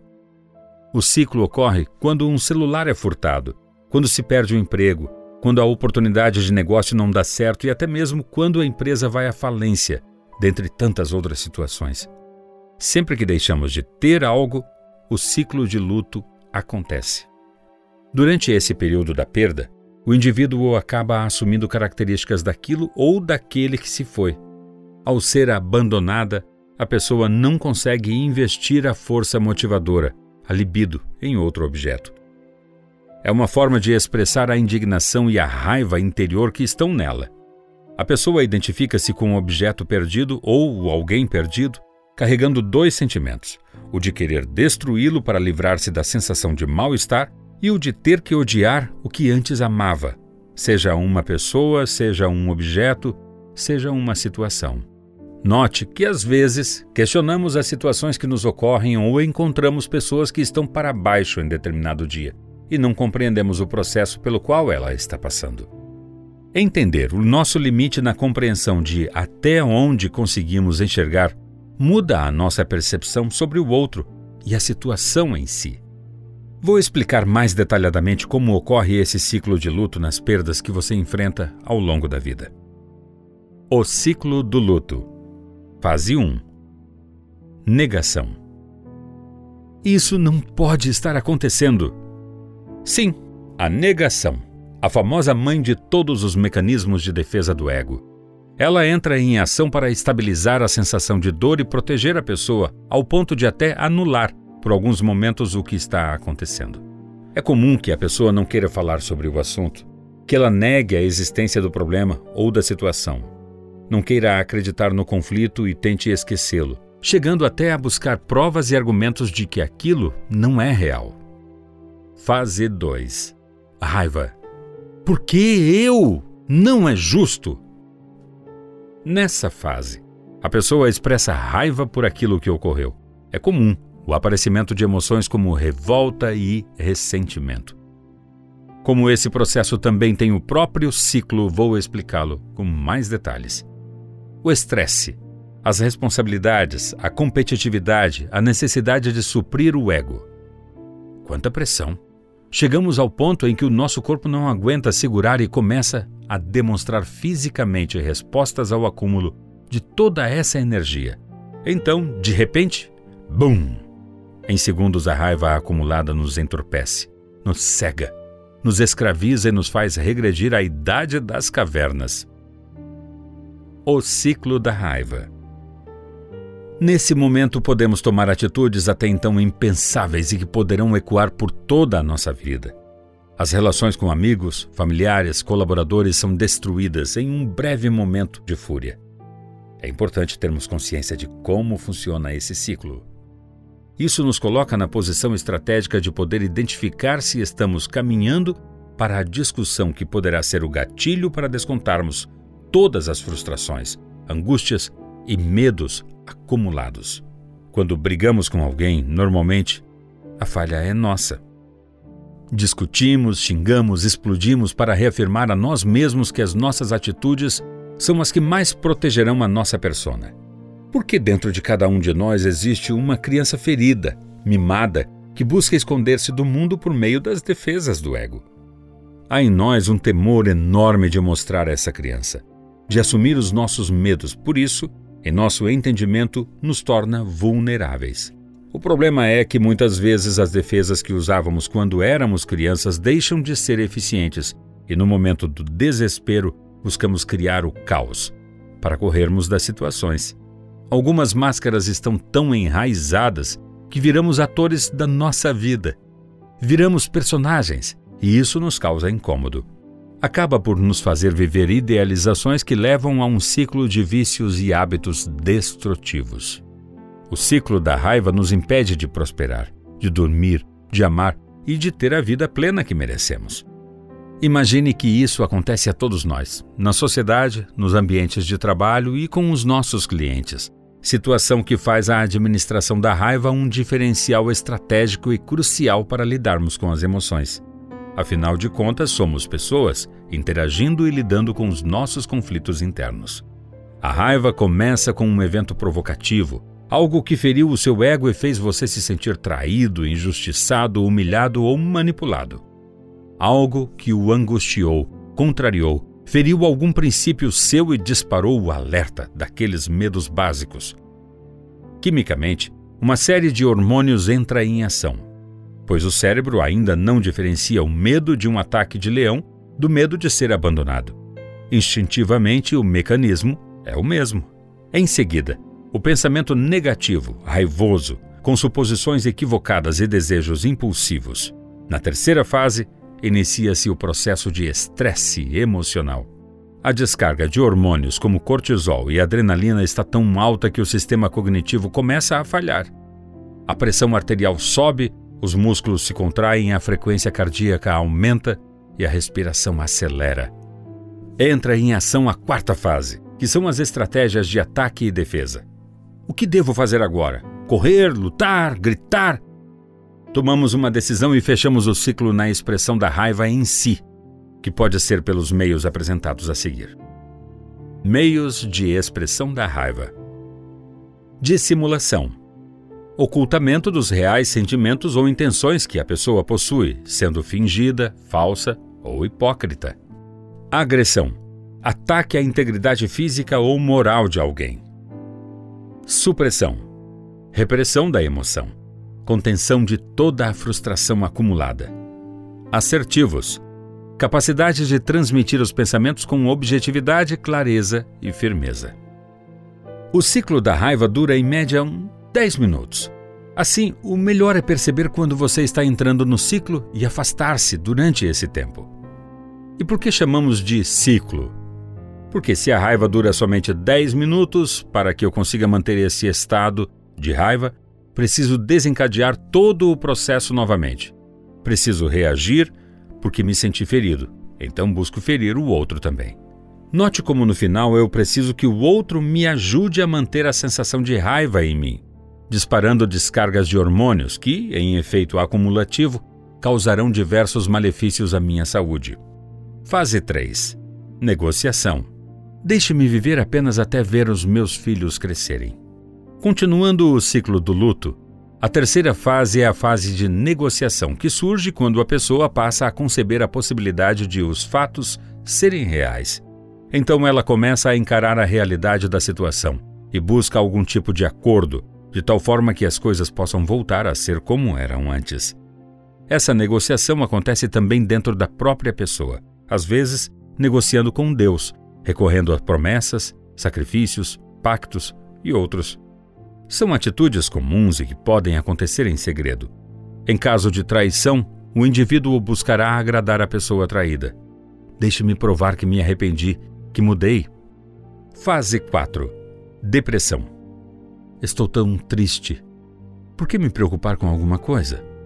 Quando a pessoa se dá conta de que a perda é inevitável, ela sente um vazio. Imagina a perda de todos os projetos, sonhos e planos que não serão realizados. No luto, todas as lembranças ganham um novo significado. Nessa fase ocorre sofrimento profundo. A desesperança e o medo são emoções comuns. Então, em um momento de ressignificação, a pessoa busca se isolar e se fecha no mundo interior dela, sentindo-se melancólica e impotente diante da situação. É quando pode ocorrer o afastamento da pessoa ou a adoção de comportamentos autodestrutivos. Fase 5 aceitação. Vai ficar tudo bem, não é o fim do mundo. Essa é a última fase do luto, em que a pessoa aceita a perda sem desespero ou negação. Aquele espaço vazio deixado pela perda já não causa tanta dor. O novo rumo das coisas é aceito e as emoções já não estão afloradas. Passa-se a aceitar a situação, as consequências dela, as possibilidades e limitações que restaram após o evento. É importante destacar que o prazo do luto pode variar de situação para situação e de indivíduo para indivíduo. Por exemplo, no caso da perda de um cônjuge, o luto tende a durar cerca de três anos. Caso passe desse período, a situação deve ser acompanhada mais detalhadamente para verificar se a pessoa não entrou na condição de luto patológico. Outro detalhe importante é que o processo não é linear. A pessoa pode superar uma das fases, mas depois regredir e retornar à anterior. Pode também ficar parada em uma delas por longo tempo. Como estamos falando neste capítulo de ciclos, é importante entender que eles são retroalimentados por nós. Os ciclos se alimentam da nossa sensação inconsciente de autopenitência, como se nós precisássemos sofrer por nossas escolhas ou pelas atitudes que tomamos frente aos outros e às situações. Não estou falando aqui que não devemos sentir culpa. É claro que devemos, senão estaríamos falando de psicopatas, concorda? Mas uma coisa é você saber que errou, se desculpar, buscar o perdão, e a outra é você se punir. Punir-se é o erro. O ato de pedir perdão nos traz uma libertação enorme. Você não merece ser punido.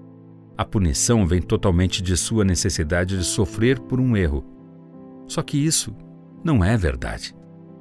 Às vezes sofremos por gerações, vivemos ciclos intermináveis de autoflagelo por atos de que nem nos lembramos mais. Para romper esses ciclos, tanto o de luto quanto o de raiva, você precisa, em primeiro lugar, se perdoar. Acreditar que você é merecedor de uma vida melhor, plena. A chave está com você a chave que desliga os ciclos ruins da sua vida. Basta que você entenda que você não é mal. Muitas vezes as atitudes foram tomadas em momentos de sobrecarga, de fúria. Porém, em essência, somos amados e merecedores. Não transforme seu medo de rejeição ou abandono em dor e sofrimento desnecessários. Encontre a sua paz interior e rompa qualquer ciclo negativo em sua vida. A ira jamais é sem motivo, embora, raramente, tenha um bom motivo. Benjamin Franklin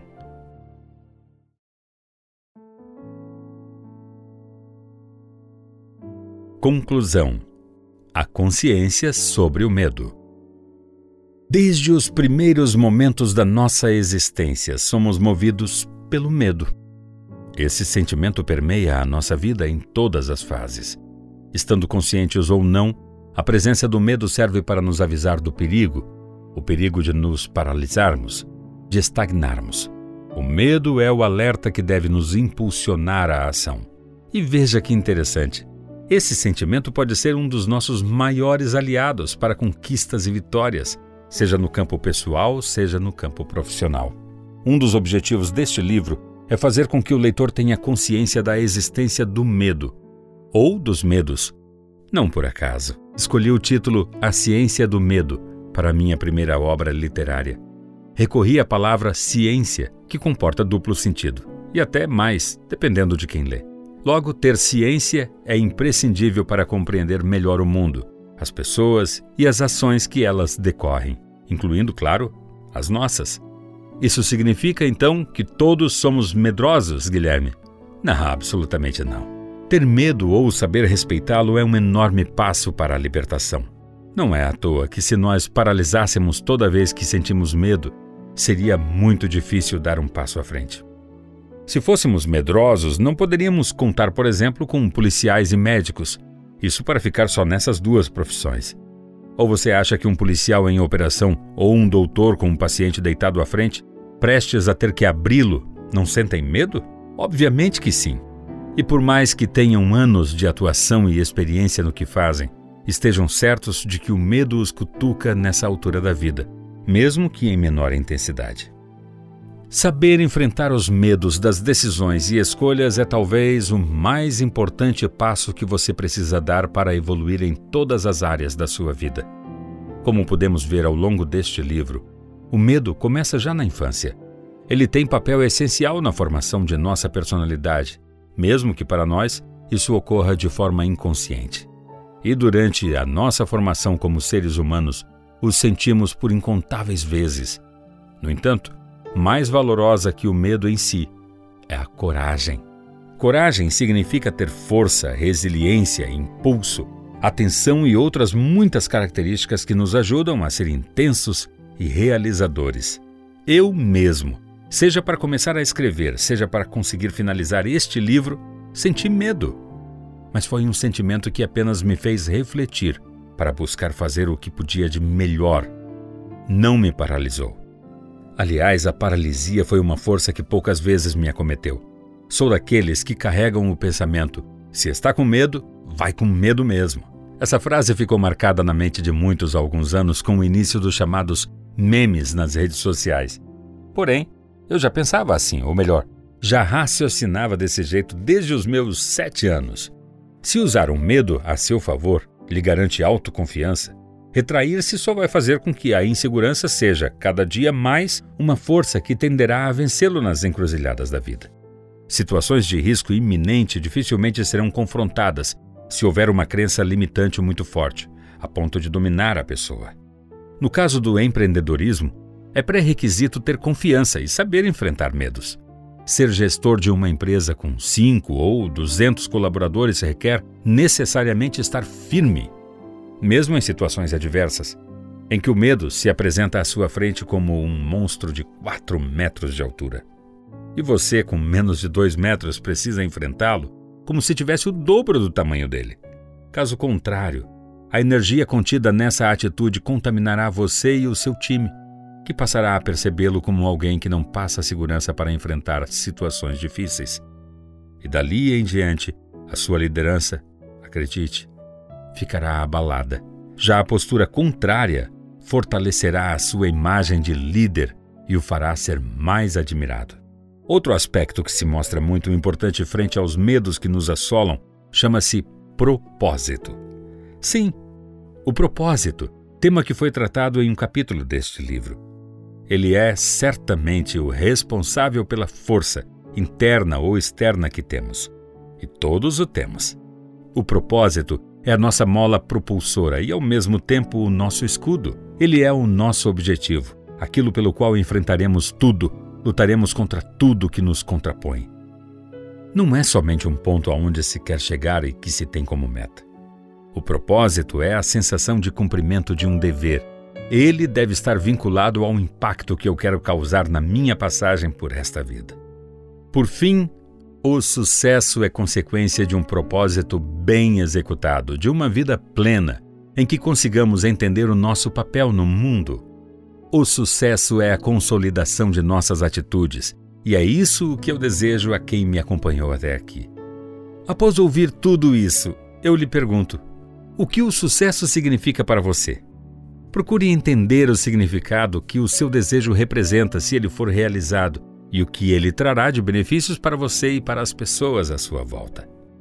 Essa reflexão faz toda a diferença para você e para o meio em que você está. Depois de discutir tantos temas importantes, propor reflexões, exercícios e mudanças de postura frente ao mundo, termino este livro com a sensação de objetivo cumprido.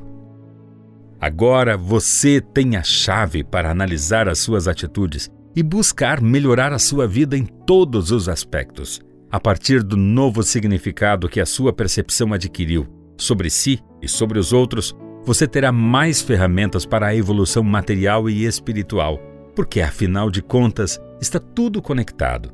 Basta que você não tenha medo. Até a próxima oportunidade.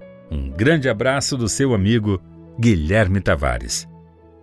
Não aprendeu a lição da vida quem não domina o medo de cada dia. Ralph Waldo Emerson